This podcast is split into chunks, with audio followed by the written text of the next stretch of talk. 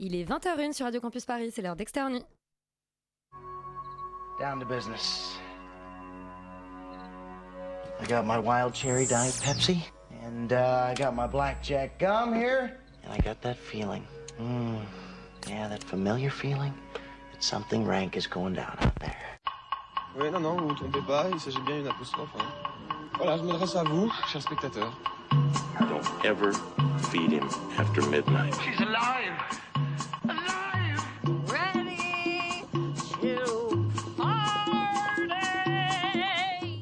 Sorry, Dave. I'm afraid I can't do that. I'm a man. Well, nobody's perfect. Qu'est-ce que c'est faire C'est pas quoi faire. Les acteurs sont à l'aise dans leur personnage, l'équipe est bien soudée, les problèmes personnels ne comptent plus, le cinéma règne. Vers l'infini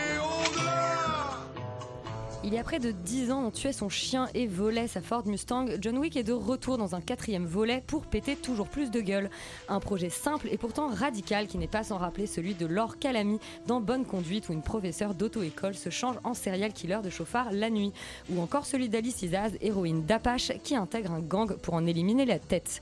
Avec Je verrai toujours vos visages, Jeanne Herry confronte victimes et auteurs d'effractions à travers une série d'entretiens, un projet ambitieux de réparation comme celui plus intime de Voyage en Italie, le nouveau film de Sophie Le Tourneur.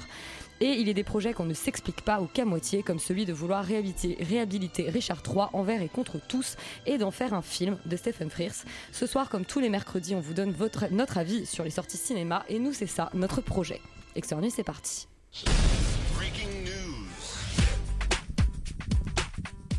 Yuri, tu es, tu es fringant aujourd'hui pour nous Mais donner le. bien sûr, parce que je suis arrivé très en avance. Pour nous donner le box-office qui, je l'expert, est aussi fringant que toi. Alors, euh, fringant, je ne sais pas, puisqu'il commence euh, en tête par, ce n'est pas une blague, sur le chemin noir avec Jean Dujardin.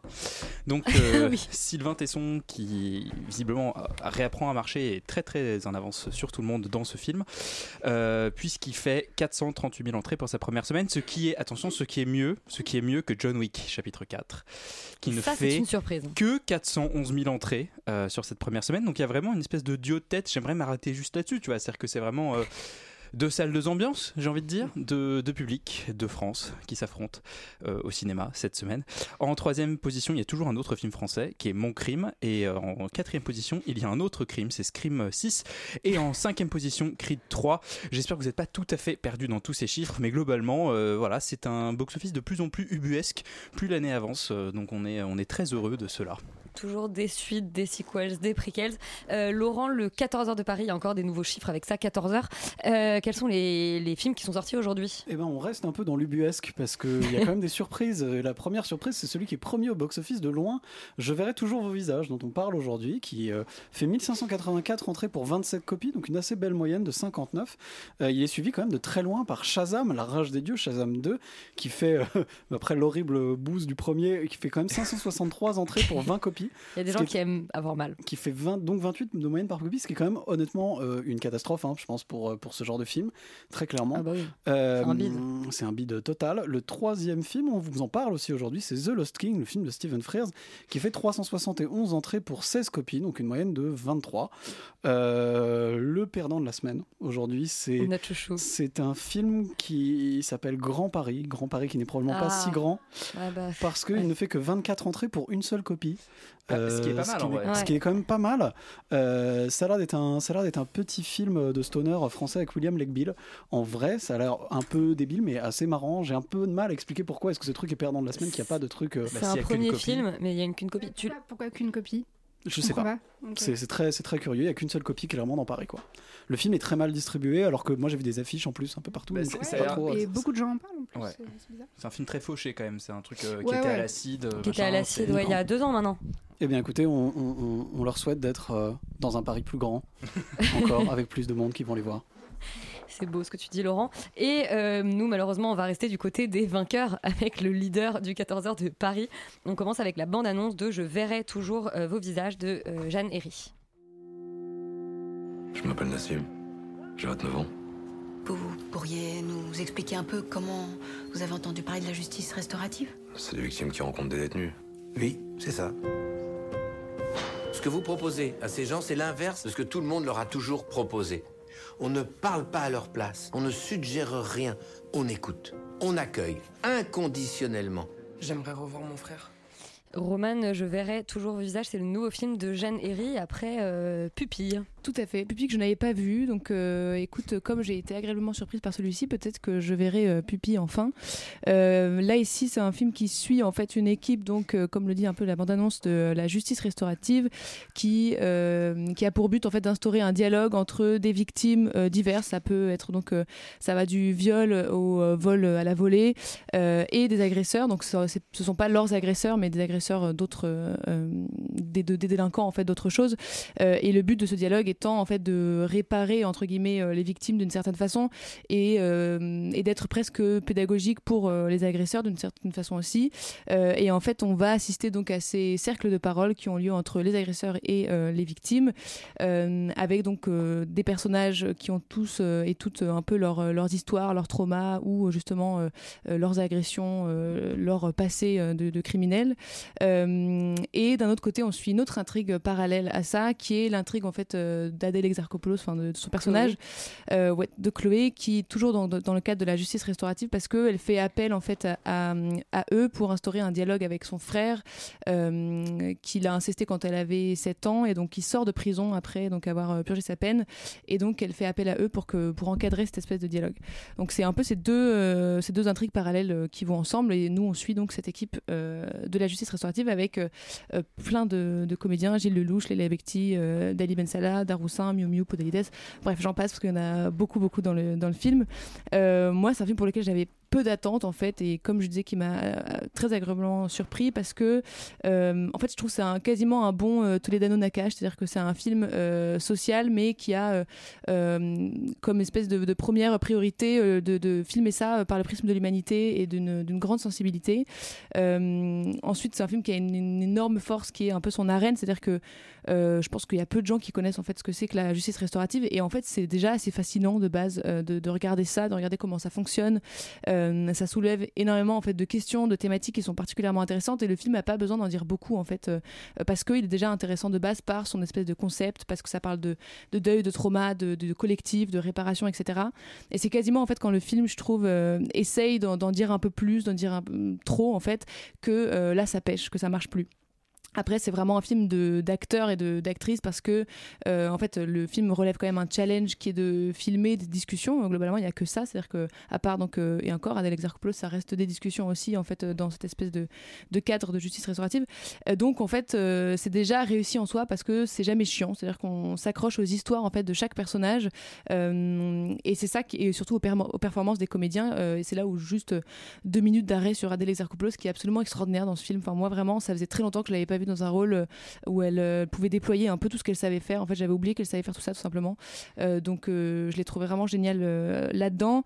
En revanche, maintenant que j'ai dit un peu tous les trucs qui m'ont plu dans le film, je trouve que parfois il est un peu bancal et il a quand même quelques défauts, à commencer par une forme de bon sentiment qui s'étale un petit peu partout et qui, je trouve, en fait, donne un énorme manque de crédibilité au film. C'est-à-dire que je ne crois pas une seule seconde à la fin du film que les agresseurs et les victimes, ils sont tous meilleurs potes et ils vont tous fumer des clopes ensemble. J'y crois pas, en fait. Il y a un truc qui, qui fait qu'il que, faudrait que ce soit un tout petit peu plus nuancé que ça. Enfin voilà. Euh, avec des, ça passe aussi par des dialogues un peu mièvres dont on pourrait totalement se passer. Je pense que si le film avait été un documentaire, en fait, j'aurais été en larmes à la fin et que là, encore une fois, comme on vient appuyer un peu trop de choses, euh, ça me rappelle la fiction et j'avais un petit peu un espèce de fossé euh, qui se creusait pour, pour avoir des émotions. Et après, comme c'est aussi beaucoup euh, un film de personnages, euh, comme je le disais, je trouve que le scénario, enfin, je sens que le développement du, du scénario a été un peu bâclé par moments par certains personnages où on voit bien que il y en a qui sont hyper bien développés, qui sont hyper bien creusés, et d'autres où on s'est dit bon bah on va les réduire un peu à leur trauma ou alors euh, à leurs agressions, et ça se sent puisque c'est un, un film de personnages. Dès qu'il y en a un qui est un tout petit peu euh, En dessous. en dessous des autres, voilà, ça, ça, pareil, ça pêche un petit peu. Maintenant que j'ai dit ça, je pense que quand même je recommande ce film en fait aux spectateurs parce que bah, en fait c'est une grande immersion quand même euh, dans cette espèce de, de collectif qu'on connaît pas du tout et euh, il y a énormément de tendresse. Moi c'est ça que je retiens aussi du film, euh, plus encore une fois la prestation de- d'Adèle Exarchopoulos qui est géniale. Manon, est-ce que tu as été aussi touché que Roman par Je verrai toujours euh, vos visages ou le, les tartines de bonne confiture ont eu de, de bons sentiments, pardon, ont eu raison de toi? Bah, moi, je veux plus passer après Roman parce que j'ai toujours les mêmes chroniques qu'elle. Voilà, genre, franchement, je note, 100%, je note. j'ai 100% de la- les mêmes choses à dire que Roman, mais euh, Euh, à part que moi, donc j'avais vu euh, Pupille avant, Ah Euh, donc j'y allais plutôt avec de, de bons a priori parce que moi, Pupille, il m'avait mis vraiment complètement à terre. Et je trouve que cette réalisatrice, elle a quand même vraiment le chic de choisir les sujets les moins sexy du monde, genre les pupilles de la nation et la justice restaurative, et d'arriver à en faire quand même des films, des vrais beaux films de, de cinéma. Moi, celui-là ne m'a pas ému euh, parce que, enfin, j'en reparlerai après, mais beaucoup trop de, de bons sentiments. En revanche, je l'ai trouvé quand même vraiment puissant, avec un bon dosage d'enjeux romanesques et de travail, je pense, énorme travail de, de documentation. Euh, et cette, vraiment cette volonté de faire euh, connaître ce, ce- ce principe de justice euh, restaurative ou réparative, je ne sais plus comment on dit, que moi non plus, je, je- je ne connaissais pas. Euh, tout, euh, voilà, c'est un film qui est assez théâtral parce que ils sont tout le temps en cercle, tout passe par la parole. Euh, Il y a des, longues discussions, mais c'est pas du théâtre filmé du tout. Il y a aussi beaucoup de monologues, mais beaucoup de silence, et en fait, ça fait que c'est pas ennuyeux parce que c'est rythmé et que surtout il y a une direction d'a- d'acteurs vraiment incroyable. Je suis en principe pas très fan des films comme ça avec des gros, enfin une espèce de réunion de gros noms comme ça de d'acteurs qui sont souvent un peu, c'est un peu marketing, genre Wes Anderson, euh, coucou. Mais euh, mais là, je trouve qu'elle a vraiment été intelligente dans la composition de son casting parce que donc tu as des grosses stars du cinéma français, mais ils sont tous euh, vraiment super bons. Euh, Adèle Exarchopoulos, je crois que là c'est son rôle effectivement le plus le plus puissant. Il y a des acteurs montants, genre Dali Ben Salah, et elle a aussi des comédiens de théâtre et des gens de la comédie française, genre Souliane Brahim et Mm. Biran Ba. Et du coup, eux sont super à l'aise, je pense, avec ce, ce- cet exercice de monologue assez, ouais. assez statique et tout. Euh, euh, Il y a aussi, euh, donc, dans la- l'intrigue d'Adèle Exarchopoulos, son frère est, interprété par un acteur qui s'appelle Raphaël Quenard, qu'on prend un peu pour le, zozo euh, du cinéma français, et vraiment leur rencontre, parce qu'ils vont finir par se, rencontrer. C'est une, scène qui dure 5 minutes, mais genre vraiment, tu arrêtes de respirer tellement, tellement c'est intense.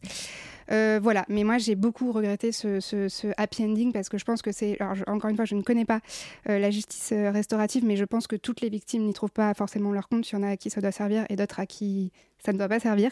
Et là, voilà, ils finissent tous ensemble à se faire des gros câlins. Et c'est voilà, c'est- ça manque un peu de, de nuances, mais, euh, mais sinon, euh, vraiment très bonne surprise euh, ce film. Et juste d'ailleurs, enfin c'est ça que du coup que tu dis, mais le happy end, je trouve que c'est dommage parce que euh, être- ça devrait être hyper intéressant de voir aussi des victimes qui, comme tu dis, ils trouvent pas leur compte Mm. et pour qui c'est encore plus douloureux en fait que que ça devrait ne Ouais, réparer, etc. Ouais. Enfin là, bon voilà. Ça donne ouais, une fin un petit peu euh, unidimensionnelle peut-être au film. Ouais. Euh, Imen, est-ce que tu rejoins euh, l'enthousiasme un peu nuancé sur la fin de. Roman et, euh, et Manon sur Je verrai toujours vos Euh, visages? oui, je pense que je suis complètement d'accord. En fait, en effet, moi, cette fin happy ending m'a pas parlé, du coup, euh, m'a un peu sorti, en tout cas, de la crédibilité euh, du film. Et c'est vrai que, le, enfin, je trouve ça intéressant. J'ai passé un, bon moment, c'est pas du tout le terme, mais en tout cas, j'y ai cru. Et c'est vrai que comme vous, en fait, j'avais très peur de ce casting parce que je me disais, c'est des personnes qui sont surmédiatisées, qui sont extrêmement connues, qu'on a vu jouer plein de rôles. Du coup, à quel moment, moi, en tant que spectatrice, euh, je vais croire qu'Adèle Exarchopoulos a été agressée ou Leila Bexi. Et en fait, il y a un peu une dissonance interne pendant le film où, à la fois, j'arrivais à y croire et je l'ai trouvé extrêmement bon.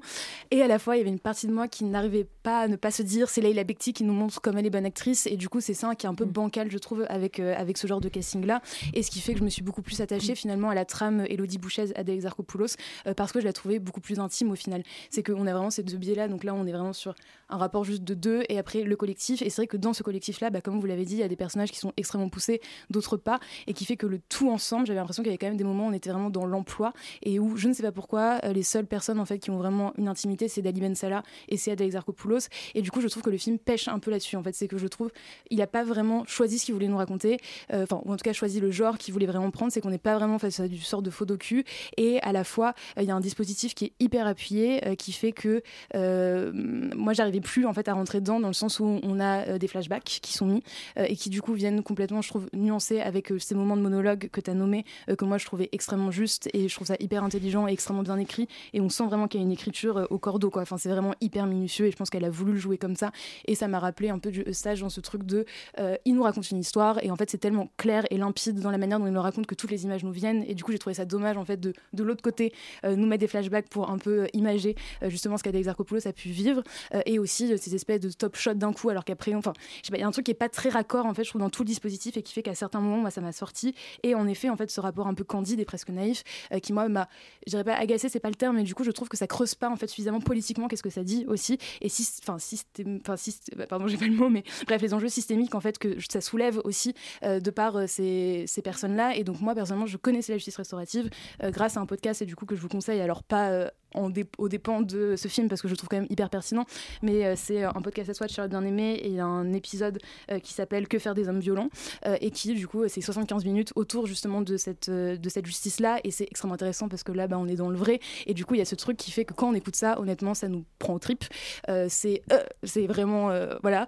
Alors que le film, je trouve, n'arrive pas en fait à nous emmener là. C'est que on est quand même un peu touché, mais c'est pas, je trouve, suffisamment prenant euh, pour être assez réaliste en fait par rapport à ce qu'on nous montre justement. Et du coup c'est ça qui pêche pour moi c'est que le film euh, fait son travail en fait sur le moment mais à la fois je pense qu'il ne va pas vivre avec moi et je pense que c'est pas un film marquant euh, parce que encore une fois euh, il y a des choix qui ne sont pas vraiment faits et donc il fait que sur le coup je pense que c'est un bon film mais personnellement ouais c'est ce que je dis en fait c'est que ça va pas forcément vivre avec moi même si je trouve que c'est important en fait aussi de ramener ça juste ce débat là et de possiblement en fait pouvoir le démocratiser aussi parce qu'en fait c'est hyper dur d'instaurer la justice restaurative encore aujourd'hui en France. Donc voilà Bon, eh bien, je verrai toujours vos visages, une belle porte d'entrée pour découvrir euh, ce dispositif de justice, mais aussi un film qui vous a.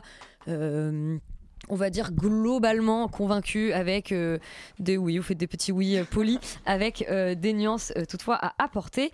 Une autre réalisatrice française, c'est Sophie Le Tourneur et Voyage en Italie. On écoute la bande-annonce. J'hésite. Bah, en Italie. Comprends pas ce blocage sur l'Italie. Avec ses ex, il a été que en Italie. Bah, va en Espagne. Regarde les gens, ils laissent leurs enfants et ils partent. On n'est pas les gens. Le problème, c'est le problème de quotidien. Donc, il faut les résoudre dans le quotidien.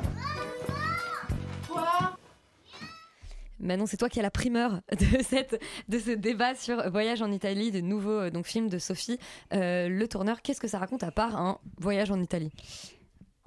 Pas grand chose de plus finalement. C'est son cinquième long métrage à Sophie Le Tourneur et c'est la chronique de vacances de Sophie et Jean-Phi qui, euh, Qui est sont un- Catherine. Exactement, euh, Sophie qui est Sophie Le Tourneur, qui sont un couple de quadragénaires euh, parisiens bobos qui sont un peu encroutés dans leur quotidien voilà, de, de parents et de couples et qui veulent raviver la flamme, enfin surtout elle, c'est quand même son initiative à elle en partant en vacances. Elle, elle veut, comme on l'entend dans la bande-annonce, elle veut l'Espagne, lui, parce que lui il est déjà parti avec toutes ses ex en Italie, lui il veut l'Italie et donc ils vont finir en Sicile. Euh, compromis douteux déjà. Ouais. Euh, moi, j'ai une espèce d'attraction, répulsion pour cette réalisatrice qui est très bizarre. C'est-à-dire que j'ai vu, je crois, tous ses films. À Donc, chaque les fois, il- coquillettes, euh, Ma vie au ranch, Ouais. pour citer quelques-uns. euh, non, j'ai pas vu euh, Gabi Baby Doll, je l'ai pas vu, mais sinon j'ai vu tous les autres. Et en fait, à chaque fois, c'est des, des, oui, j'ai vu des films qui m'attirent. euh, et puis en fait, quand je les vois, je suis exaspérée et je suis tendue. Et enfin bref, c'est assez, euh, c'est assez bizarre. Donc comme souvent, son cinéma, il est, voilà, il est très bavard. C'est beaucoup de dialogue. Moi, c'est en principe quelque chose que j'aime bien. Ça m'a un peu rappelé, enfin ça peut un peu rappeler la- le troisième volet de la trilogie, enfin la trilogie de Linklater, euh, mais notamment euh, Before Midnight avec ce couple vieillissant comme ça qui s'aime mais qui est en perpétuel désaccord sur tout. Donc voilà, on suit leur discussion et tout ça. Et je crois d'ailleurs que c'est son projet de faire une trilogie sur euh, qui cartographie un peu le couple. Voyage en Italie, ça serait le premier opus. Après, je crois qu'elle veut faire Vacances romaines et Divorce à l'italienne. Encore une tu fois, vas évidemment aller voir. bah, sur le euh, papier, projet cool, mais personne n'égalera jamais euh, Linklater et encore moins euh, Sophie Le Tourneur. Là, c'est Voyage avec un S, Voyage en Italie avec un S, et c'est faussement inspiré de Voyage en Italie sans S de Rossellini. Mais c'est aussi inspiré en fait de sa, de sa vie à elle. Elle a vraiment fait ce voyage avec son mari, ou c'est peut-être d'ailleurs son ex-mari maintenant, j'en sais rien. Et on voit en fait à la fin du film les deux qui se souviennent de leurs euh, de leurs vacances et en fait ils s'enregistrent et elle, ça va lui faire de la matière pour son prochain long métrage. Euh, alors, Pardon, j'ai que- lâché un soupir malgré moi. ce que j'ai, ce que j'ai bien aimé, c'est quand même qu'elle condamne pas ce couple et qu'on sent quand même un peu de la tendresse entre eux et que voilà, il y a quand même des moments qui sont marrants et ils sont assez attachants et en fait le, but n'est pas de savoir s'ils vont raviver leur flamme ou pas, voilà, c'est juste de les suivre dans, dans, dans, dans ses vacances. J'ai bien aimé sa peinture de la Sicile où c'est pas du tout romantique, en fait elle, fait une espèce de critique aussi un peu du tourisme de masse romantique comme ça où c'est un peu toute la classe moyenne qui va se faire des voyages comme ça là-bas Euh, et ça j'ai trouvé ça assez cool. Euh, mais en fait, je peux pas m'empêcher déjà de un de me dire qu'elle se fait quand même pas chier. Son film, il est vraiment chum, euh, caméra à l'épaule. Enfin, elle s'inspire de sa vie à elle, de cadra euh, visiblement un peu, euh, enfin, un peu ennuyeuse, j'en sais rien. Elle incarne elle-même le rôle. Enfin, je sais pas, c'est. Ouais, je trouve qu'elle se, elle se foule pas trop. Euh, moi, j'en ai un peu marre de voir Philippe Catherine toujours dans ce rôle de mec un peu gauche et un peu euh, imbécile heureux. Et elle, en fait, elle me, elle, elle m'exaspère quoi vraiment. Et moi, ça m'a vraiment sorti de, de- de tout le film. Il y a des moments où j'ai souri, mais j'ai passé euh, 90% du temps à être genre vraiment agacée. Euh, donc voilà, donc c'était la, la- la chronique euh, mi-figue, mi-concombre, comme dirait Rita, où j'ai- rien dit, mais, mais voilà, c'est ce que j'en pense. Imen, est-ce que toi aussi tu as une attraction, répulsion pour euh, Sophie Le Tourneur? Bah moi à la base j'aime vraiment bien. Pour le coup c'est que, enfin je trouve que son cinéma il est assez original, il y a un truc artisanal en fait qui me parle et en ayant vu Abandon je me disais ah chouette parce que, enfin j'ai déjà parlé de mon amour pour Soo, mais il y a un truc moi ça me dérange pas en fait l'image genre complètement crado, on filme à l'iPhone, au contraire ça peut être un geste qui est intéressant. Or là euh, je trouve que c'est un peu un ego trip en fait. C'est un peu se dire je suis Sophie Le Tourneur, mon précédent film a marché, euh, je veux parler de ma vie et donc des prods vont suivre et je vais quand même être distribuée dans quelques salles euh, et en plus je me file Catherine donc c'est un peu bankable et je trouve que ça ne dépasse pas ça et ça fait que moi personnellement ça ne m'a pas parlé un instant. En fait il y a un truc où les thématiques abordées ne me touchaient pas. Euh, J'aurais aimé en fait être du point de vue, je sais pas, d'un couple hétérosexuel blanc qui vit à Gambetta avec un fils qui s'appelle Raoul euh, face à ce film pour savoir qu'est-ce que ça fait concrètement de se voir dépeint comme ça parce que je pense qu'il y a une certaine lucidité euh, qui peut être intéressante quelque part mais qui moi genre ne m'a pas parlé du tout. Et justement cette image dégueu dont tu parles, je trouve que, enfin en fait je trouve que ce film est assez prétentieux. Déjà dans le postulat de dire je m'appelle Sophie, comme voilà, je vais croiser Mao dans la rue qui est une vraie femme qui s'appelle Mao et du coup ce truc de on est dans le réel mais pas vraiment, c'est mon fils, c'est pas vraiment mon fils, on ne sait pas et euh, je vais faire une image dégueu pour faire semblant d'avoir un geste radical. Or je trouve que ça l'est pas du tout en fait et que ça rajoute que ça rajoute vraiment rien. Euh, et euh, je suis un peu d'accord avec toi sur en tout cas l'humour qui moi a marché. Enfin j'étais pas exaspérée tout du long, euh, même si des fois ça faisait un peu mauvais sketch de connasse. Enfin j'ai trouvé en fait parce que euh, elle a un peu ce postulat de dire à la fois c'est vraiment un film de fiction, donc c'est pas de la caméra cachée, mais malgré tout, on joue quand même vachement avec le réel, et du coup, c'est juste une femme qui est insupportable en fait. Et le couple est insupportable, et du coup, moi j'étais juste, mais rentrez à Paris, quittez-vous, faites quelque chose. Mais moi, là, juste 1h30 ou 5, ou je sais pas, comme, comme ça, ça ne m'intéresse pas. Et du coup, l'humour, quelquefois, en fait, marche beaucoup sur la répétition, mais au bout d'un moment, s'essouffle complètement. Et du coup, le point d'intérêt, vraiment, c'est porté sur ce que tu as, as énoncé, c'est euh, quand on comprend le dispositif narratif de, en fait, on est dans leur mémoire, puisque, c'est ce que tu as dit, ils veulent écrire un film justement sur cette histoire-là, donc ils se rappellent justement de tout ce qu'ils ont vécu. Et là, c'était After Sun en fait. avec beaucoup moins de subtilité. Aussi seulement. Euh, donc voilà ça je me suis dit ok c'est intéressant. Et cette séquence là je la trouve assez intéressante où ils sont pas d'accord et en fait ils se trompent complètement aussi dans la temporalité. Et on sent là vraiment qu'il y a de l'amour en fait. Et du coup ça nous permet de revoir tout ce qu'on a vu en fait depuis le début euh, un peu sous un autre prisme. Mais après c'est pas suffisant non plus. Euh, moi la seule chose que j'ai vraiment apprécié pour le coup c'est juste alors en fait encore une fois c'est un peu une histoire interne de à la fois elle m'agace et à la fois je trouve ça assez intéressant. C'est que je la trouve assez cruelle en fait avec elle-même. Du coup du fait de donner son nom euh, du fait de à la fin dire euh, je dédie ce film au père de mon enfant euh, de mettre ses extraits euh, justement en Italie avec son vrai fils euh, parce que en fait elle se donne pas du tout un beau rôle qu'elle se filme de manière mais complètement dégueulasse. Et ça je trouve ça assez chouette en fait de voir une femme qui en a rien à faire juste de l'image qu'elle donne. Et du coup ça donne en fait ce truc un peu réel et du coup des images aussi de corps féminin qu'on voit hyper rarement de juste une meuf normale, euh, ballonnée parce qu'elle a ses règles, euh, qui, euh, enfin, du coup, il y a quelques trucs un peu du réel que j'ai trouvé intéressants, mais encore une fois, je trouve que c'est pas du tout suffisant, quoi. Et, et je trouve ça presque un peu prétentieux. Je sais pas qui va aller voir ça, mais je trouve ça assez excluant comme cinéma, mine de rien, de par ce pseudo dispositif un peu schlag ouvert à tous, mais en fait, pas tant que ça. Et ben, qui va aller voir ça Félix, tu as été voir ça. Et pourtant, euh, tu À la surprise générale. Voilà, surprise générale. Tout le monde m'a dit mais pourquoi tu vas voir ça? Parce qu'il y a beaucoup de critiques qui euh, sont un peu euh, très enthousiastes sur, euh, sur Sophie Le Tourneur que je connaissais pas du tout et visiblement elle serait en train d'inventer une nouvelle forme cinématographique, je sais pas quoi. Donc je suis allé constater ça euh, par moi-même. Faut pas écouter les critiques, c'est des cons. Je sais. Euh, et donc déjà, comme, enfin, je suis complètement d'accord, euh, je vous rejoins. Commençons par l'humour. Le film s'ouvre et euh, la bonne première demi-heure, euh, c'est euh, essentiellement des plans de sgeg de statues et des panneaux. Il y a marqué Bibit, donc autant vous dire que j'avais envie de m'effondrer en pleurs dans la salle. Euh, Yuri, Yuri, ça marche sur lui, c'est ce qu'il nous dit. oui, bah, je me doute.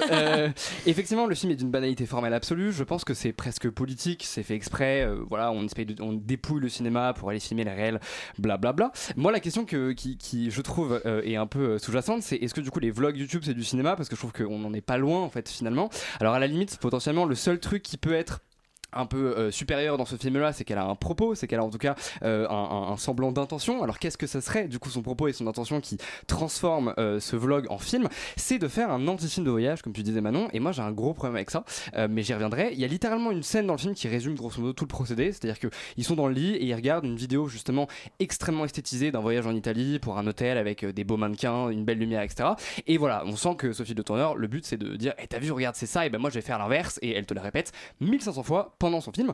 Donc, alors déjà, merci de me rendre enfin de me prendre pour un con parce que je, visiblement je suis pas assez intelligent pour comprendre que c'est ton procédé sans que tu me l'expliques de manière littérale et surtout en fait en dehors de cette de cette de ce procédé quelque part de déconstruction le film n'a rien donné c'est à dire que vraiment tous les plans toutes les situations ce n'est que ça c'est à dire qu'ils vont à la plage ils parlent de ses problèmes de RL machin euh, euh, elle- ORL. elle- Ouais, de ORL, des problèmes de, je sais pas, de, de- d'oreilles, machin, enfin, tout pour déglamoriser grosso modo. Mm. Elle conduit, elle enlève ses lunettes parce que quand elle passe dans un parking, dans, dans un tunnel, pardon, euh, il y a du, il y a de long, etc., etc. Bref, vous avez compris. Donc vraiment, le but, c'est effectivement de déglamoriser complètement toutes les situations pour faire encore une fois un anti-film de voyage. Alors déjà, le problème, c'est que tout passe essentiellement par les dialogues et quand ça passe pas par les dialogues, ça passe par une forme qui est quand même relativement lourde. C'est-à-dire que il y a un moment donné, il y a un plan qui m'a vachement marqué. C'est 5 minutes sur le dos de Philippe Catherine. Il vient de conduire et en fait, il est tout transpirant. Et elle te montre vraiment son dos transpirant. Et t'es en mode, t'as vu euh, ça, on montre pas ça dans les films. C'est la vraie vie, c'est la vraie vie. Mais en fait, non, c'est pas la vraie vie parce qu'il y a un caméraman, parce que c'est des acteurs, parce que c'est probablement de la fausse transpiration, parce qu'il y a un perchman, etc., etc. Bref, le cinéma, c'est artificiel.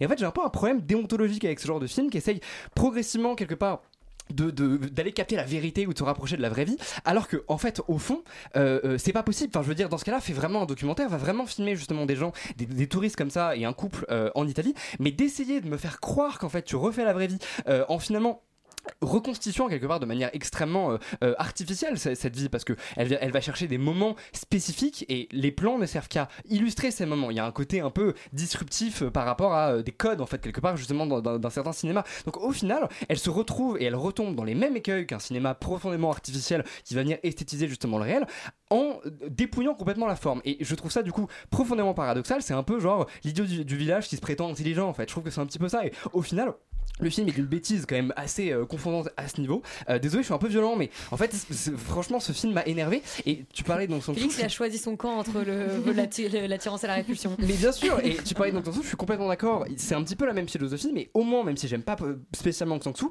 il a justement cette espèce de pudeur et cette intelligence de ne pas s'attarder sur ces détails, de ne pas s'attarder sur le fait quelque part de représenter la vie. Juste, c'est là, c'est comme ça. Et je trouve que c'est ça le problème de Sophie Le Tourneur, c'est qu'en fait, elle va justement accentuer tous ces petits détails qui font soi-disant vrais jusqu'à les rendre faux. Et donc il y a un côté profondément paradoxal qui, moi personnellement, ne touche pas du tout. Donc euh, n'allez pas voir ce film. Mais de toute façon, je crois que personne ne va le voir parce qu'il est très peu distribué. Donc chez.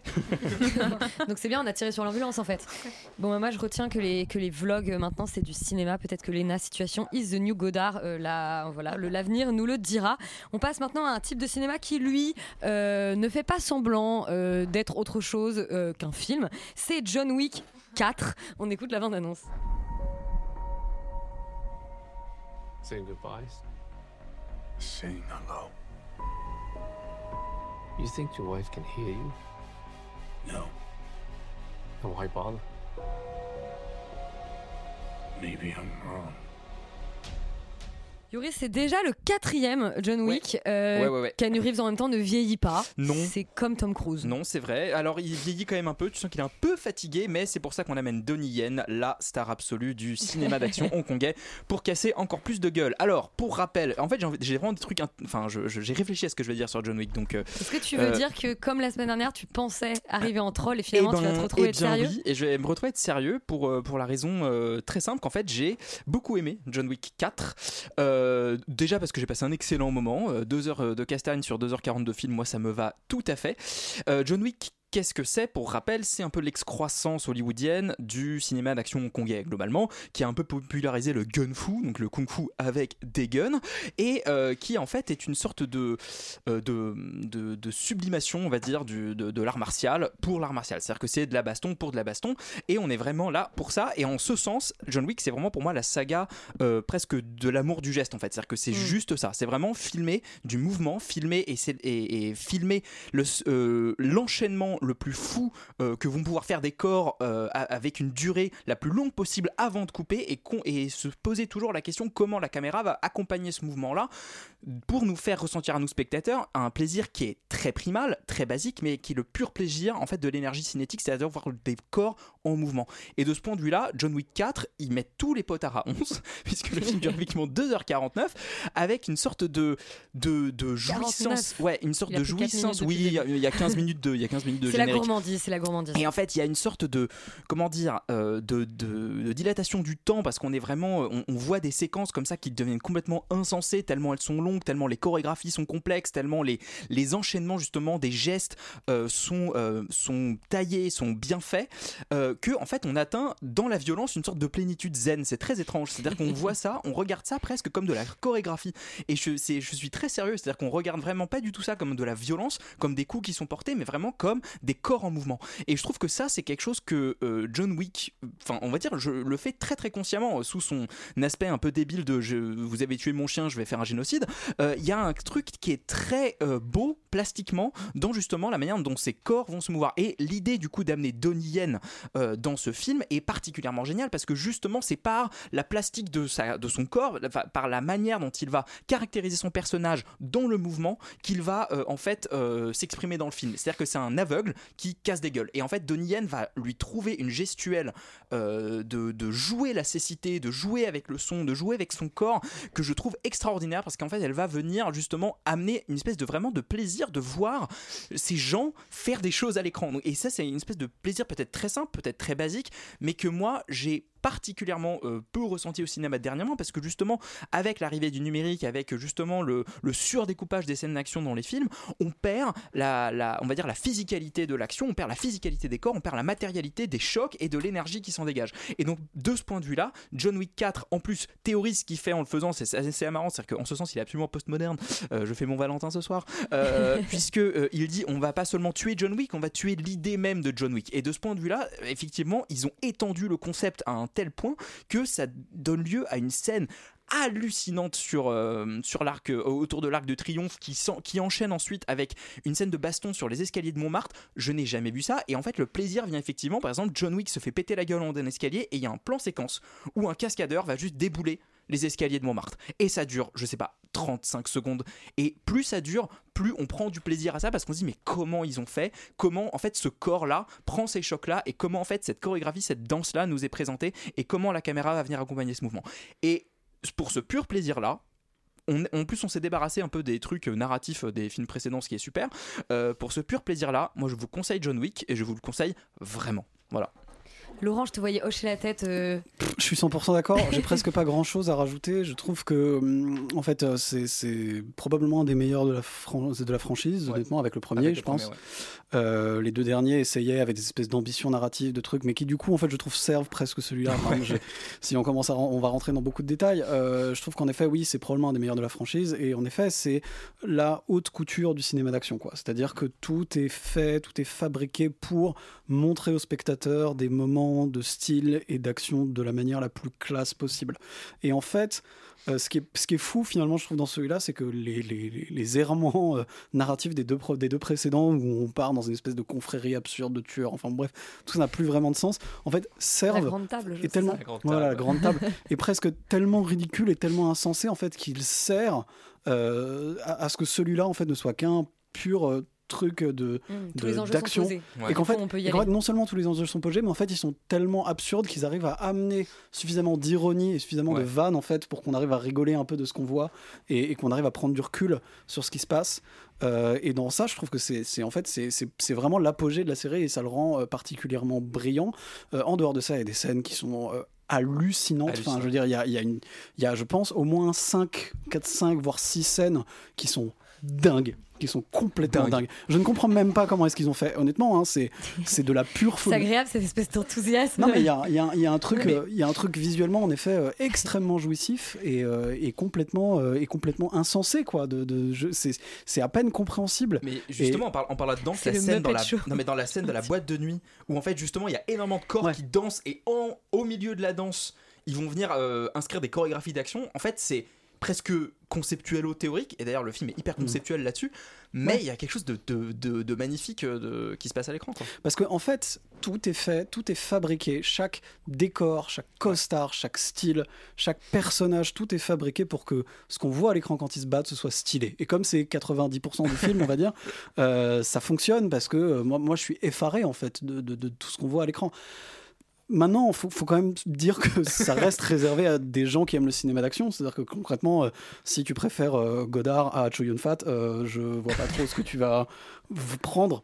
En fait dans ce genre de film parce que c'est complètement con parce que euh, tous les personnages sont hyper caricaturaux tous les tous les trucs sont à 12 il y a franchement des trucs qui ont à peine du sens on comprend pas vraiment ce qui se passe parfois mais en fait on s'en tape on est là pour voir des gens se péter la gueule avec style et, euh, et des gens euh, avoir avoir juste ouais avoir du swag quoi être Ouais. là euh, et être classieux dans des belles villes du monde et se tataner la gueule et le faire en fait et c'est et c'est si tu veux je trouve la Le faire supériorité avec amour. et le faire avec amour, je trouve la supériorité finalement euh, de ce film-là en particulier par rapport aux autres franchises d'action type euh, Mission Impossible ou, euh, ou comment dire, ou, euh, ou, euh, ou Fast and Furious, Furious. voilà, que, que- qui sont des franchises que moi je peux apprécier euh, éventuellement, mais euh, c'est c'est- c'est vraiment cet amour du travail bien fait. On a vraiment un travail d'artisan d'art de très très haut niveau pour, euh, pour proposer ce qu'il se fait de mieux dans le genre. Et, euh, et du coup, bah, si on aime ça, forcément, c'est- très jouissif. Et c'était une équipe de cascadeurs principalement française. Voilà, Cocorico. Et ce qui est très agréable, c'est de vous voir, mais vraiment sourire, comme des, comme des, nos auditeurs peuvent pas vous voir sourire, mais comme vraiment des petits ravis de la crèche. Donc on vous recommande absolument euh, ce quatrième opus Yeah. de John Wick. Et on retourne en France avec euh, le film de Jonathan Barré, Bonne conduite. Tu veux nous dire quelque chose? Pourquoi vous criez comme ça? Il est brûlé, il est pas sourd. Oui, Kylian, on est là, on t'écoute, on t'écoute.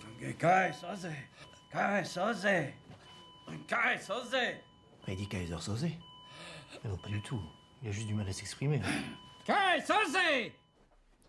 Alors Yuri est encore mort de rire. Euh, c'est la bande-annonce qui te fait rigoler comme ça? En vrai, c'est une bonne vanne. hein. Ouais, c'est- cette vanne-là, moi, elle me fait rire, je suis désolé.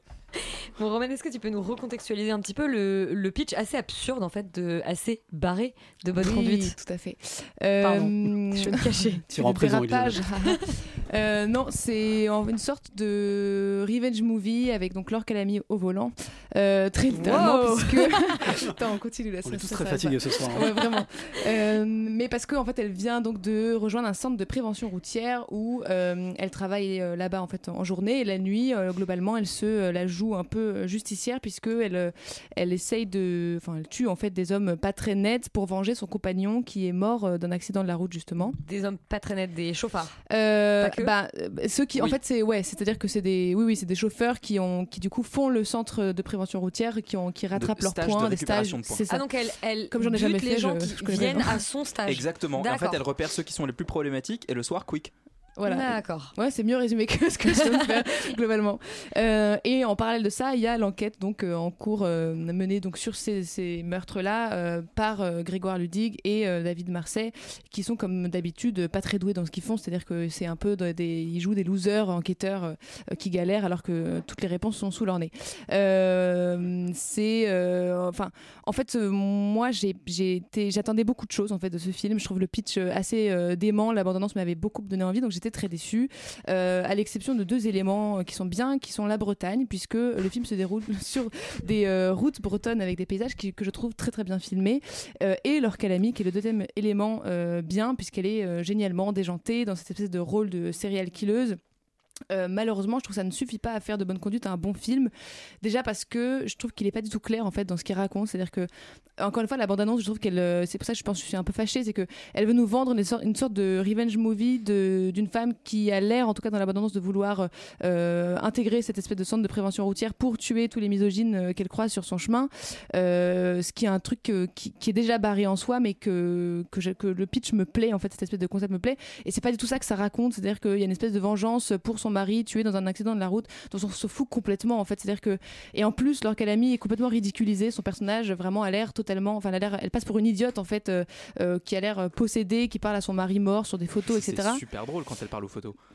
Bah en fait le problème complètement oui mais quoi. si tu Elle veux est c'est que du coup je, je moi j'avais l'impression que du coup je ne enfin je me fous complètement de sa vengeance. C'est-à-dire du coup je, Ah je bah oui, n'ai bien je n'ai pas de croyance pour son de pour ce qu'elle fait. Je Mais c'est parce que c'est un film de serial killer, c'est pas un film de vengeance.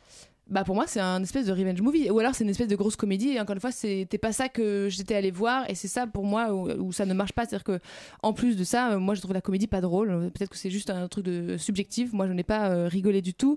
Et aussi parce que voilà comme euh, l'intrigue et l'enquête c'est tout, tout, est tourné en dérision. En fait, euh, j'ai l'impression d'avoir vu ça 300 fois. C'est-à-dire qu'avec exactement ces mêmes deux acteurs, euh, Grégoire Ludig et, David Massey, qui sont pas des mauvais acteurs, mais qui jouent toujours la même chose. Donc voilà, moi, il s'agirait d'être un tout petit peu original, surtout quand on a encore une fois des éléments qui sont originaux comme ça. Je trouve que euh, Jonathan Barré tombe dans tous les pièges des, clichés qu'on va croiser sur ce genre de comédie, donc avec le trafic de drogue, le twist final euh, de dernière minute, l'espèce de, gros méchant qui joue, qui, est encore, encore une fois débile, les deux enquêteurs débiles, etc.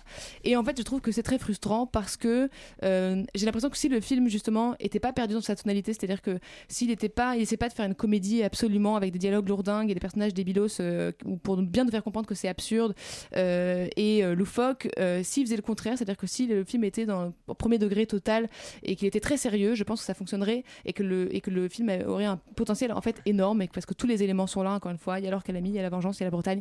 Bref, il y a une il y a, Il il y a ne se fait pas confiance ce film. non, en tout cas, je trouve que le fait que le, film veuille absolument être une comédie, etc., c'est que ça ne, devient plus drôle. Et en plus, je trouve que tous les enjeux, du coup, disparaissent, en fait, ce qui fait que moi, euh, juste en termes de narration, je, je pouvais me raccrocher à pas grand-chose euh, du tout, si ce n'est encore une fois les paysages bretons. Voilà. Yuri, toi, cette bonne conduite, ça t'a fait marrer. Oui, alors je, je- je vais quand même dire en, pré- en préalable que je suis d'accord avec ce qu'a dit Roman globalement. Euh, simplement, je vais choisir d'être du côté de l'optimisme et de la justice restaurative, de la justice restaurative et de, et, de, et, de, et de sauver ce film en fait. Euh, en oui, pour moi, alors j'avais pas ce problème d'attente parce que je pensais aller voir une daube et, euh, et en fait j'étais plutôt agréablement surpris. Voilà, c'est plutôt ça le. j'ai eu le- Là, c'est vraiment du le- nivellement par le bas, mais non, alors- mais dans le sens où, euh, dans Enfin, le le sens où effectivement, j'avais très peur de la bande-annonce justement, de me dire oh là là, ils vont essayer de nous faire drive, ils vont essayer de nous faire ce genre de film un peu sérieux, alors que non, il y a le palmacho dedans, quoi, ça marche pas. Et alors pas du tout. Et moi, j'ai plutôt aimé le, le fait que ça penche plutôt vers Edgar Wright et Hot Fuzz. Toute proportion gardée, euh, mais que ça penche plutôt vers ça, et c'est pour ça que je le défendrais plutôt, parce que c'est, je trouve que c'est une comédie, certes, mais qui fait le pari de faire des courses poursuites en voiture, de faire des dealers de drogue un peu fous, de faire des personnages un peu justement un peu loufoques qui sortent un peu de l'ordinaire, qui sont pas juste une énième comédie euh, de ah là là, euh, je sais pas, on allait en vacances et puis en fait euh, maman était pas là, alors papa de s'occuper des filles. Enfin tu vois c'est un peu ça quand même le, le- la baseline de la comédie française. Et ou alors c'est Astérix. Et alors là il y a quand même un parti pris visuel, une- une- une manière de. Enfin je trouve que justement moi les 20 premières minutes elles ont vachement marché sur moi parce que notamment les trophées qu'elle collectionne qui sont en fait les, les logos des voitures. Moi je trouve ça très marrant, c'est une très bonne idée, c'est très visuel, il n'y a pas besoin de raconter plus que ça quand elle parle aux photos. la première fois je dis oh pff. et puis en fait, plus tu vois, les- plus tu vois qu'il y a des photos partout, plus ça te caractérise le personnage comme étant mais complètement, complètement zinzin. Alors après, effectivement, il y a des moments très navrants, très gênants. Checky Cario qui joue le méchant, qui est en roue libre total, euh, qui fait vraiment n'importe quoi. Euh, ça met vraiment un moment où ça devient presque bizarre. Tu dis mais qu'est-ce qu'il fait Tu vois, genre est-ce est-ce qu'il est dans le même film que les autres?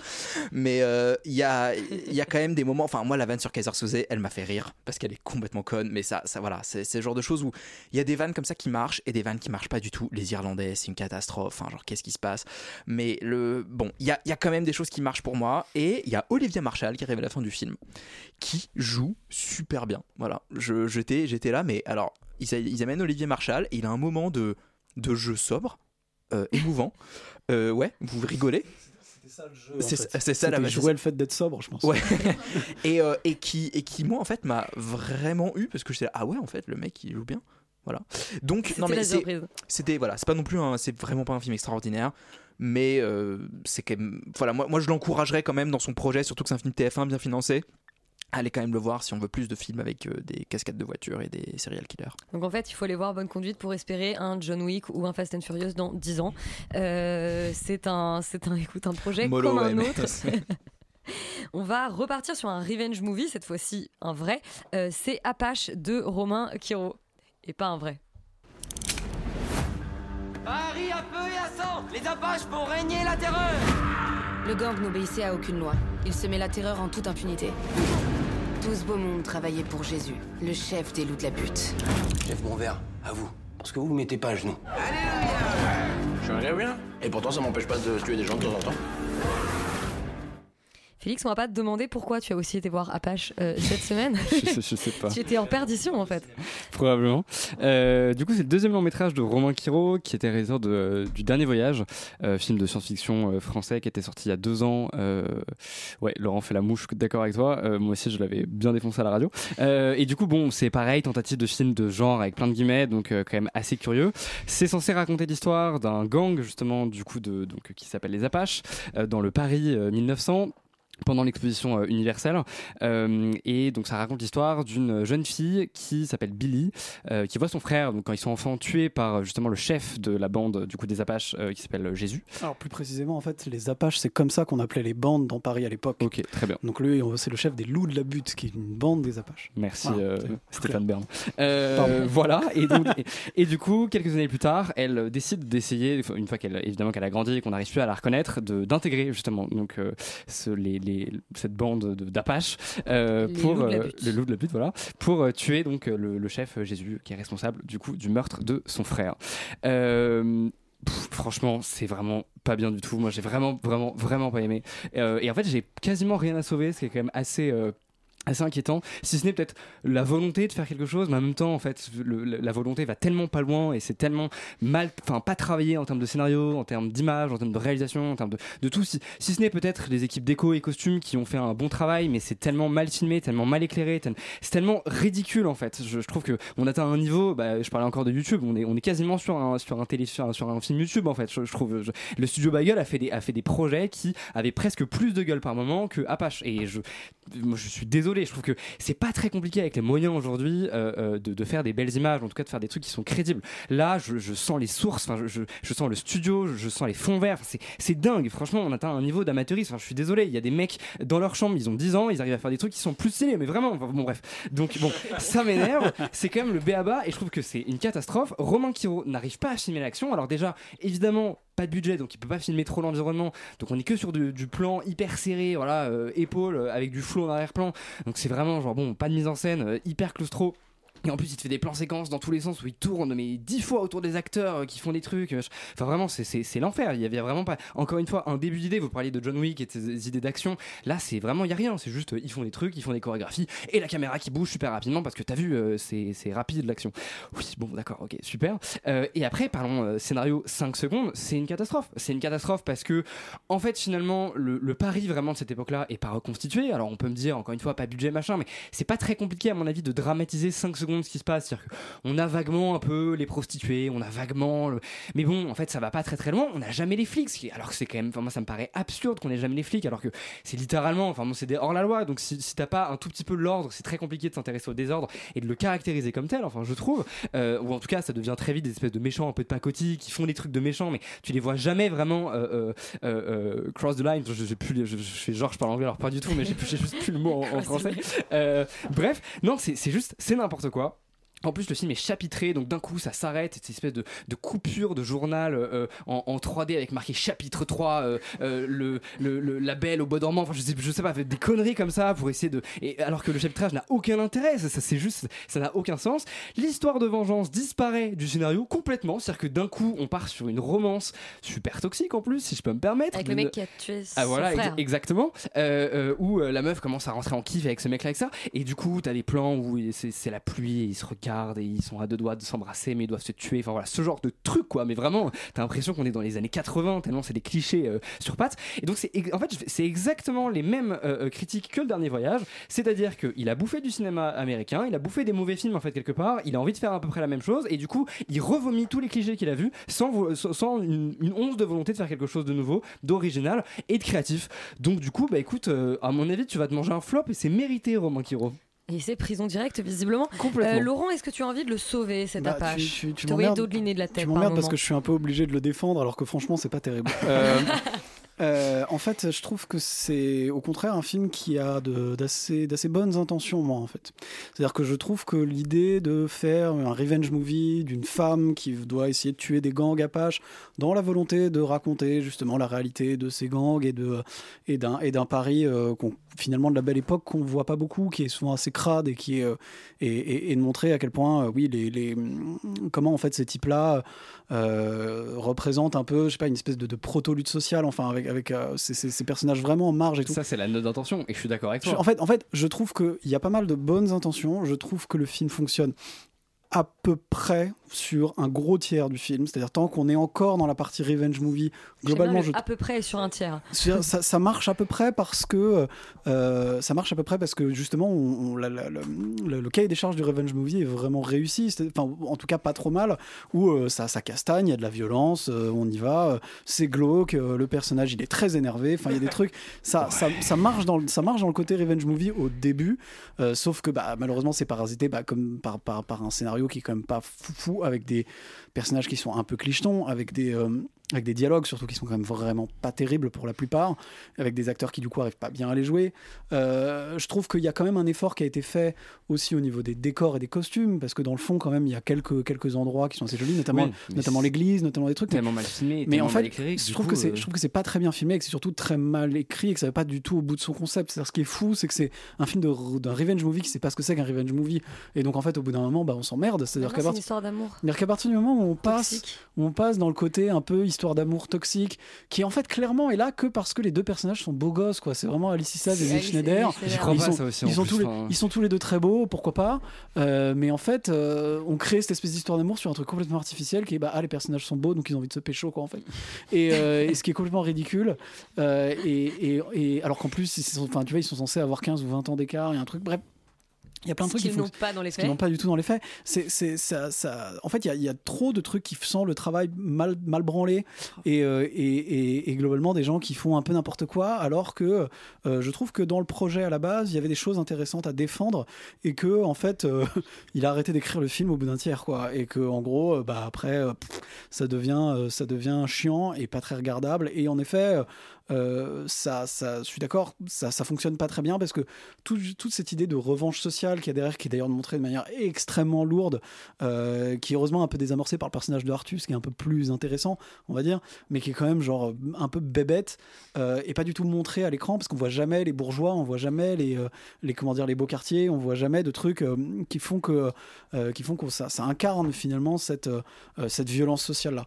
Donc oui, c'est raté alors que alors que ça aurait pu être un, film divertissant et réussi. Et dans le fond je trouve ça cool qu'on puisse réussir à financer ce projet, même si clairement tu sens que vu, la- vu le nombre de boîtes de prod au début, que ça n'a pas été facile.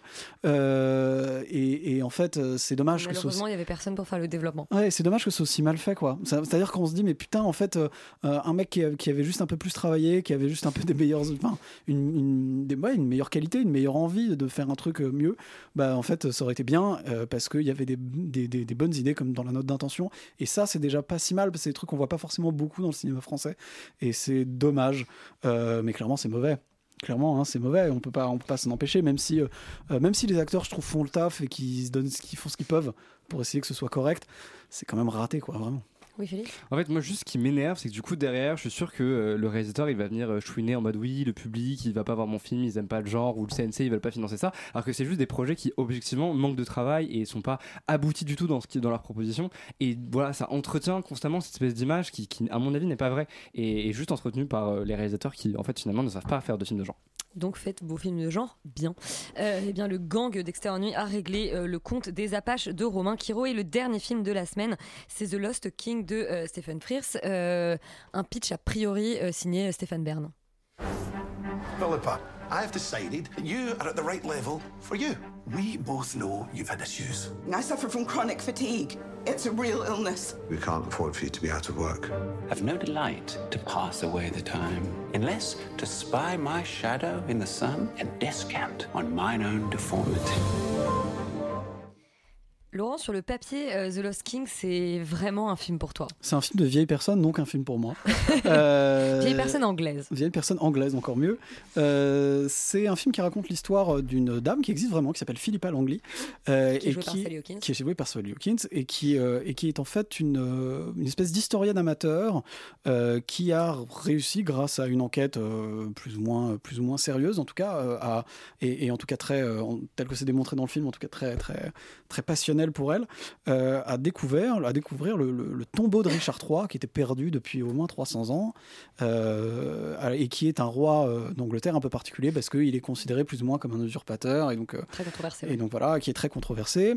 Et elle, en fait, elle va chercher à défendre ce personnage pour essayer de trouver son cadavre et euh, enfin ses, ses ossements et ensuite lui donner un, un- un- comment dire un enterrement digne de ce nom et digne d'un roi d'Angleterre. C'est un projet comme un autre. Euh, C'est un projet comme un autre.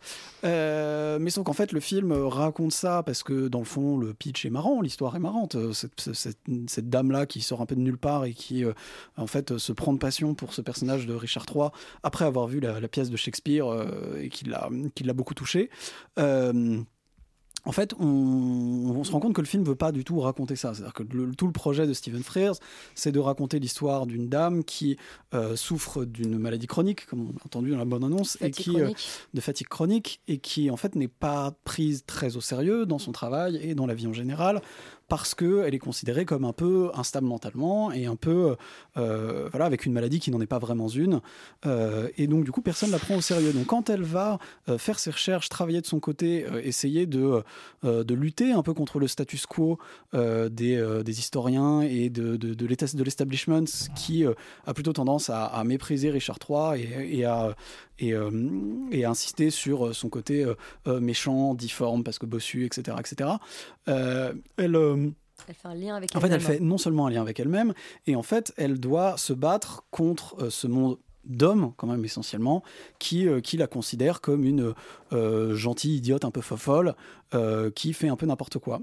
Et donc, tout le film fait finalement assez réussi à le faire parce qu'il soulève ces thématiques qui sont assez intéressantes de euh, justement pourquoi est-ce que ces femmes-là on les prend pas au sérieux? Pourquoi est-ce que tout ce truc en fait qui qui parce que peut-être qu'elles sont un peu trop émotionnelles parce que voilà un peu tout ça tout ce monde académique se moque un peu d'elle alors qu'en fait c'est elle qui a raison depuis le début et euh, elle réussit euh, brillamment assez simplement à- à découvrir ce corps.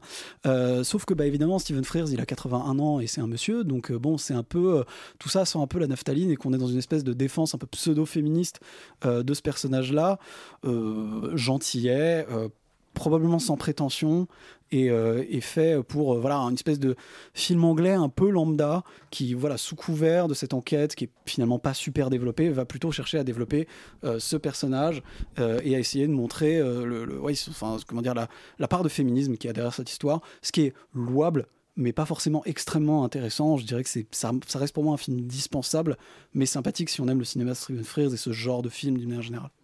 C'est un film. euh, c'est pas Paddington. Non, alors c'est vraiment le, c'est le, le classique film BBC en fait. C'est-à-dire que c'est la qualité anglaise, euh, c'est bien fait, c'est pas mal joué, c'est plutôt bien écrit.